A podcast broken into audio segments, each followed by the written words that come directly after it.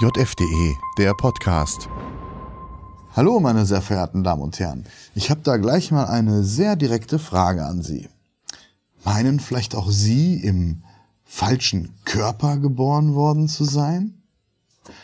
Denken vielleicht auch Sie, Sie hätten eigentlich ein ganz anderes Geschlecht? Hm. Nun ja, die Naturwissenschaft, namentlich die Biologie, kennt auf solche Fragen eine ganz einfache Antwort. Sie lautet Nein. Vielleicht wäre man da auch besser bei geblieben. Allerdings, wie wir hier bei JFTV schon häufiger berichtet haben, hat sich in den vergangenen Jahren und Jahrzehnten die Sozialwissenschaft dieses Begriffs, also des Geschlechts, bemächtigt und da etwas draus gemacht, das mit seiner Natur nicht mehr viel zu tun hat.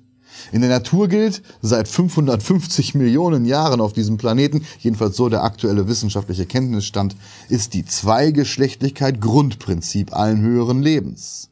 Sie ist notwendig für die biologische Reproduktion und dort insbesondere die genetische Rekombination, so lernte es meine Generation noch in der Schule.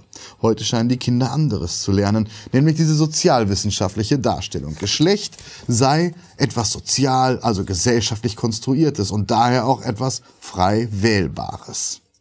Nun konnte man das und seine Auswüchse in den vergangenen Jahren gelegentlich auch mal belächeln, allerdings mittlerweile bleibt einem das Lachen doch zunehmend im Halse stecken. Denn aus dieser Sicht von Geschlecht ist längst Politik geworden und diese Politik hat Folgen. Und diese Folgen sind heute unser Thema hier bei JFTV.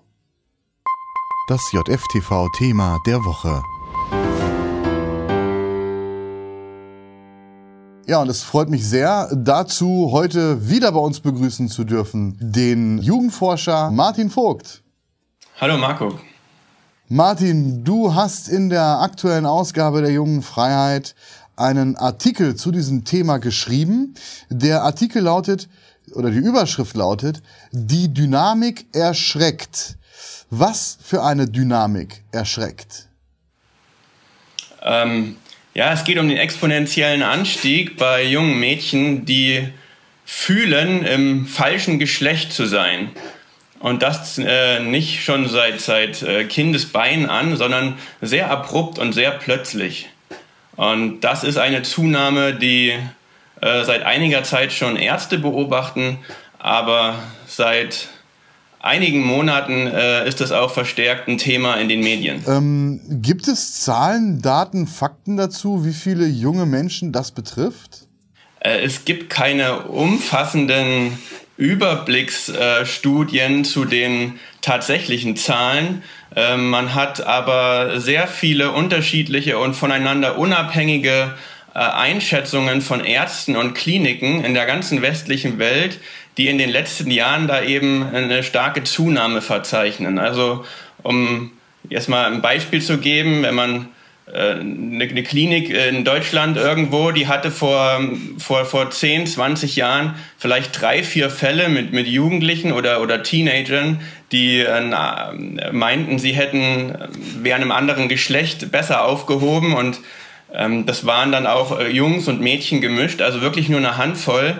Und jetzt, äh, einige Jahre später, also nur 20, 15, 20 Jahre später, sind das auf einmal ähm, Hunderte, von denen die Ärzte berichten. Und in der Gesamtschau sind das dann Tausende und Ali Schwarzer, die sich das äh, Phänomen auch sehr genau angesehen hat, spricht von Zehntausenden Mädchen, ihr allein in Deutschland und äh, sie spricht von einer Transmode. Der Jugendpsychiater äh, Alexander Korte, der auch einer der wichtigsten Mahner ist bei diesem Phänomen, ähm, der, der spricht von einem, von einem Zeitgeistphänomen.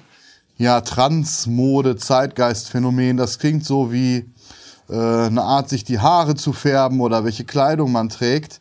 Ähm, all das kann man vorübergehend tun. Diese Dinge sind aber nicht vorübergehend. Äh, schilder doch mal, was wird da gemacht? Wie läuft das ab? Also vorübergehend ist das Stichwort, das du bringst, Marco, denn die Eltern dieser Mädchen, äh, die sind zutiefst getroffen und bestürzt, wenn sie hören, dass ihre Tochter ähm, anstrebt, äh, ihr, ihr Geschlecht zu wechseln. Und, und das beginnt äh, für die Teenager möglicherweise scheinbar harmlos mit Pubertätsblockern. Ähm, und nach Pubertätsblockern kommen dann ähm, die tatsächlich äh, schwereren Geschütze, also Testosterongaben, eine Testosteronkur über Monate hinweg äh, und letzten Endes dann auch ein Leben lang, je nachdem, wie, wie dauerhaft dann das eben ist bei den Mädchen. Und der nächste Schritt sind dann die, die Geschlechtsoperationen wie eine, wie eine Brustmastektomie, also eine, eine Brustamputation. Ähm, und es kann bis hingehen, dass, bis dahin gehen, dass die, die Gebärmutter auch entfernt wird. Und das ist dann sicherlich nicht mehr reversibel, nicht wahr? Das ist natürlich nicht reversibel, genau. Ja. Und also es hat nichts mit einer, mit einer Mode zu tun in der Konsequenz, die den Mädchen dann eben droht. Ja, also man muss genau hingucken, was da eigentlich für Mechanismen am Werk sind. Also die, die Mädchen selber, die äh, sind massiv beeinflusst durch, durch euphorische ähm, Umwandlungsstories aus dem Internet und ähm, werden, werden euphorisch gefeiert von so einer Transaktivisten-Szene, die sich, die sich breit gemacht hat und überblicken teilweise gar nicht, welche, welche Konsequenzen da drohen. Das, das klingt, das klingt erstmal plausibel. Als Teenager muss ich das vorstellen, die sind 12, 13, 14 Jahre alt. Da denkt man nicht, wie das ist, wenn man mit 40, wenn man 40 ist und äh, ein Leben lang äh, Hormone nehmen muss, weil man äh, die eigenen hormonproduzierenden Organe sich hat entfernen lassen. Also das ist eine ganz ganz tiefes Thema, was man in dem Alter überhaupt nicht überblicken kann.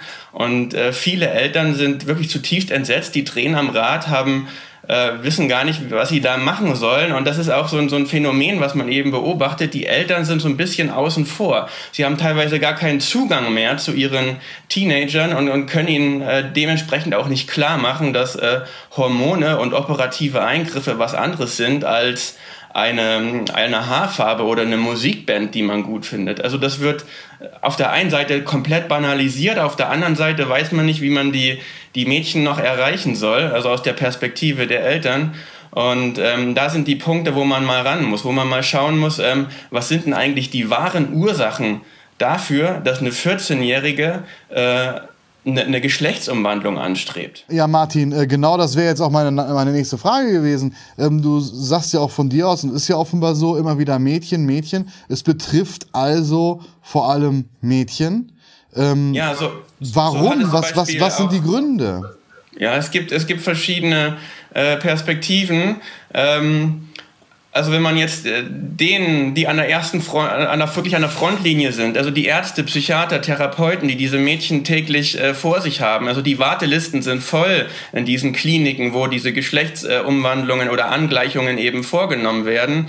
Und wenn man denen zuhört, dann ist das äh, eine Handvoll an, an Gründen, die sich so herauskristallisiert, die alle ähm, so die Identitätsfindungsphase während der Pubertät betreffen. Also da sind ähm, ähm, Schönheitsideale und, und äh, Geschlechterrollen, Erwartungen, denen die Mädchen nicht gerecht werden. Und ähm, Jugendpsychiater wie Alexander Korte ähm, ähm, vergleichen das mit der Anorexie, wo das schon länger bekannt ist, dass da eben ähm, ein ne tiefer sexueller Konflikt ist und eine Ablehnung der Weiblichkeit. Und das ist so diese, diese Gründe, die jetzt medial eben stark diskutiert werden. Für meinen Geschmack ist das noch ein bisschen oberflächlich. Also das würde ja bedeuten, dass diese Indoktrination aus dem, äh, aus der Transgemeinschaft und aus dem Internet auf eine, auf, auf, auf normale Pubertätsprobleme äh, trifft, also auf die Identitätsentwicklung während der Pubertät.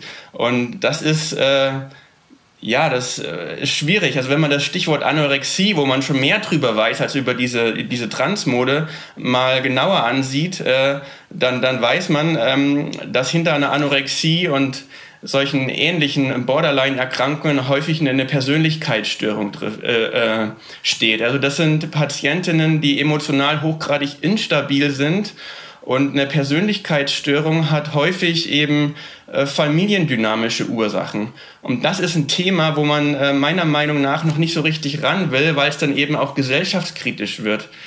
Ähm, man ist ja eigentlich äh, dankbar, dass, dass die Eltern sich wirklich auf die Hinterbeine stellen und ähm, die Mädchen davor bewahren wollen und man massiv gegen das Selbstbestimmungsgesetz äh, der, der, der Grünen jetzt auch aktiv wird, so dass man die Eltern jetzt gar nicht so sehr in die Schusslinie nehmen will, aber wenn man wirklich ähm, wirklich tiefenpsychologisch diese Phänomene, die einem da entgegenkommen, mal genau ansieht, dann ist man eben äh, eher in den Bindungsgeschichten der Familien. Also was sind äh, die wirklich tiefen Ursachen hinter der oberflächlichen Ablehnung von Weiblichkeit und Geschlechterrollen und ähm, andersrum ausgedrückt, wenn, wenn, wenn jetzt ein Mädchen einigermaßen emotional stabil ähm, durchs Leben geht und, und sicher gebunden ist vom Elternhaus her, dann sind diese Schönheitsideale und, und die Erwartungen an, an, an Geschlechterrollen nicht solche durchschlagenden äh, Probleme, die dann in der Pubertät auftauchen.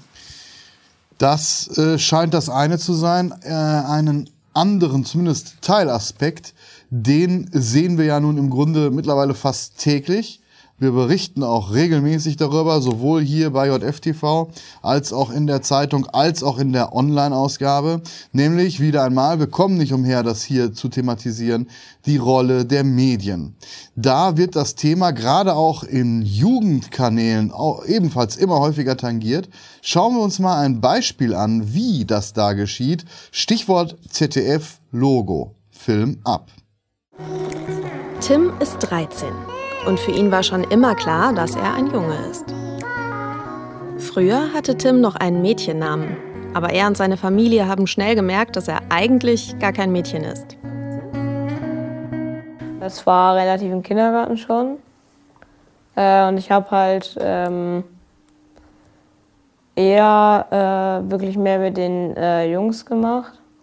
Du bist ja jetzt in einem Alter, wo die Pubertät eigentlich anfängt. Das heißt, eigentlich würde sich dein Körper jetzt weiblich entwickeln, aber das willst du ja auf gar keinen Fall. Was machst du denn, damit das nicht passiert? Ähm, ich kriege eine Spritze, die so gesehen einfach die äh, weibliche Pubertät bei mir stoppt, dass die nicht anfängt.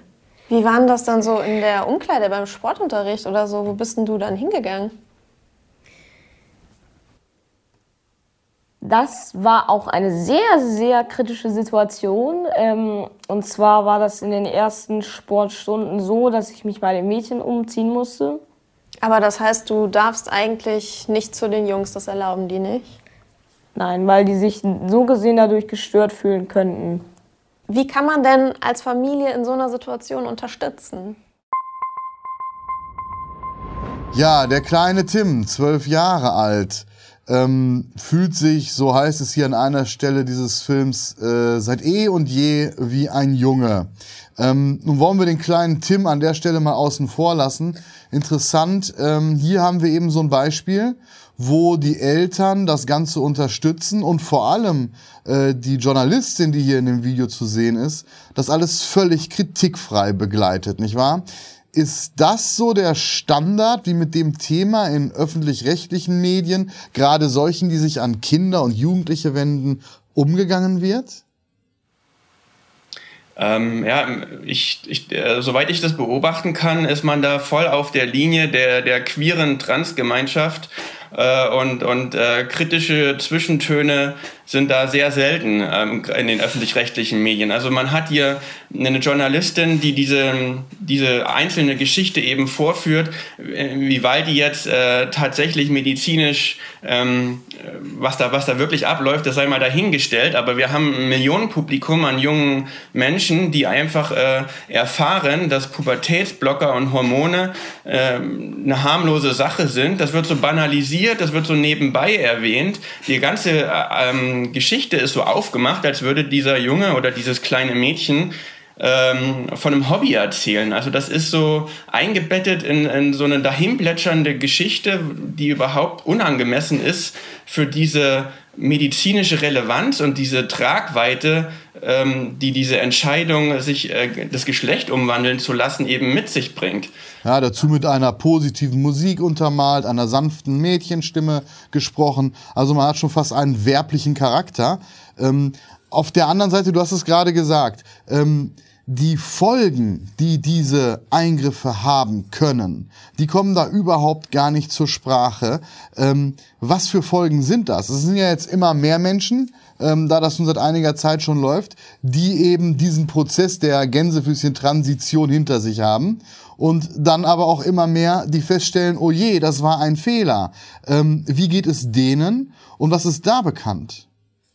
Ja, die Äußerungen der, der sogenannten Detransitioner sind interessant. Also Detrans, also die haben eine Transition und wollen zurück in ihr Ursprungsgeschlecht, deswegen Detrans. Und äh, da gibt's verschiedene Erfahrungsberichte und die sind eben deswegen interessant, weil die genau zeigen, dass es da eigentlich tiefere Ursachen gab und ähm, weniger jetzt das eine, eine Transmode ist. Ja? Also die, die stellen dann ganz deutlich fest, äh, dass sie, dass sie wirklich seelische, psychische Probleme haben, zutiefst labil waren und, und wirklich auf den verschiedenen Kanälen im Internet durch diese Transgemeinschaft eben massiv beeinflusst und in eine falsche Richtung, ja, man kann sagen, gedrängt wurden. Und ähm, das ist eben genau der Punkt. Also die Indoktrination alleine ist es nicht. Es muss schon die richtige Botschaft auf eine äh, psychologische Disposition fallen. Und das ist das, was die, äh, die Transitioner eben so also wertvoll macht, weil sie genau das eben aufzeigen, dass im, im, in der Ursachenforschung eigentlich man den Blick mehr auf diese psychische Konstitution der Betroffenen richten müsste. Und die Bilder, die sie dann eben zeigen, sind wirklich erschreckend. Also man hat da ähm, wirklich Mädchen, die, die wieder so ein bisschen als junge Frauen dann zu erkennen sind, aber sie haben eben durch die Testosteronkur äh, markante Gesichtszüge bekommen, einen Bartschatten, der nicht weggeht, die Stimme hat sich verändert, es ist ein Kehlkopf da ähm, gewachsen, der, der nicht mehr äh, sich zurückbildet.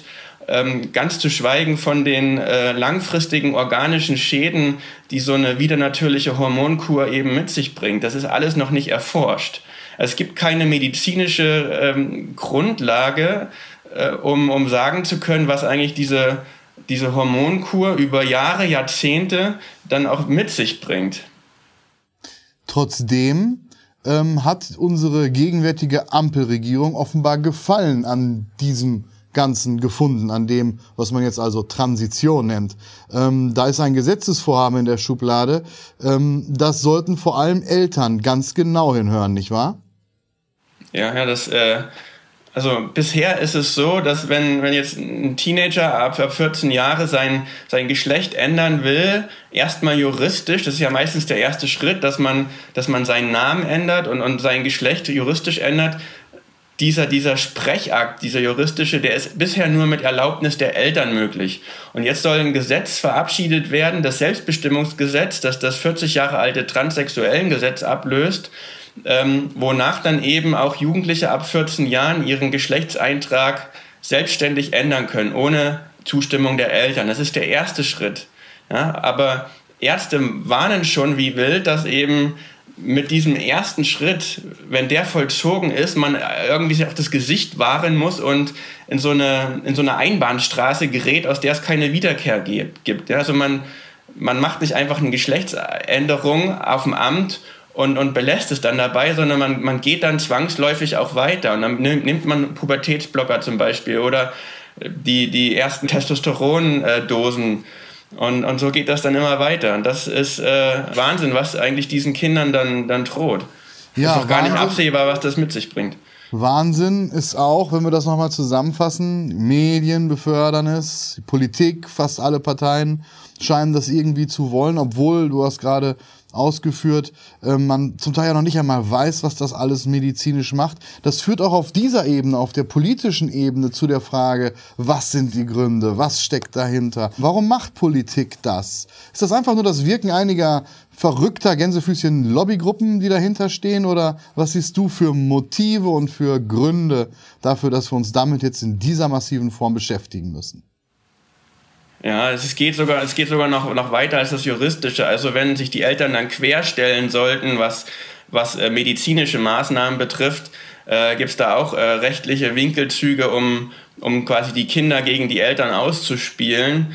Ähm, ja, und das ist, äh, ich kann nicht in die Köpfe reinschauen, aber wenn man sich solche äh, Transaktivisten mit einer gewissen Res äh, öffentlichem Renommee anschaut, wie, wie ähm, Sven Lehmann zum Beispiel von den Grünen, der, der Queer-Beauftragte seit Januar. Ja, wenn, ähm, ich da ähm, kurz, wenn ich da kurz unterbrechen darf, das ist dieser gute Mann hier, nicht wahr? Ähm, welches Geschlecht ein Mensch hat, kann kein Arzt von außen attestieren, sagte er und ging zum Frauenarzt. Haha, ja, das könnte man sich fast schon drüber lustig machen. Also es ist wirklich an der Grenze zur Lächerlichkeit. Schwer das ernst zu nehmen, schwer hier seriös zu bleiben bei solchen Aussagen. Wir bleiben seriös, aber was soll man denn von einer Regierung halten, die in der solche Leute mit solchen Themen betraut sind? Das zeigt eben auch, welche äh, Macht diese, diese Transaktivisten haben, dass sie mit so einer lächerlichen Behauptung, die äh, gegen jede äh, äh gegen jede Lehrmeinung aus der Medizin, also Geschlecht äh, ist, ist quasi, es gibt nur zwei Geschlechter und wenn man dann mit so einer Aussage daherkommt, das ist einfach, ähm, da fasst man sich an den Kopf. Was auch immer die Motive dieser Leute sein mögen, sie sind offenbar nicht sonderlich gut. Und äh, das muss man dann wohl auch schon jetzt über das Ergebnis dieser Politik sagen. Vielen Dank dennoch für deine Erläuterung und auf Wiedersehen beim nächsten Mal hier bei JFTV, lieber Martin. Ja, tschüss Marco. Ja, soweit der Jugendforscher Martin Vogt. Mehr dazu und insbesondere natürlich auch seinen ausführlichen Artikel lesen Sie in der aktuellen Ausgabe der Jungen Freiheit, in der uns darüber hinaus natürlich ganz besonders das Ergebnis der kleinen Bundestagswahl, also der Landtagswahl in Nordrhein-Westfalen interessiert. Das und vieles weitere, wie gesagt, in der aktuellen Ausgabe. Die gibt es unter anderem am Kiosk oder auch im Abo, zum Beispiel im Digital-Abo. Das lege ich Ihnen gerne ans Herz. Alle Infos dazu unter jf.de slash probelesen. Das war's von meiner Seite. Vielen Dank für Ihre Aufmerksamkeit. Bis zum nächsten Mal bei JFTV. Das JFTV-Thema der Woche. JFDE, der Podcast. Ein Angebot der jungen Freiheit. www.jungefreiheit.de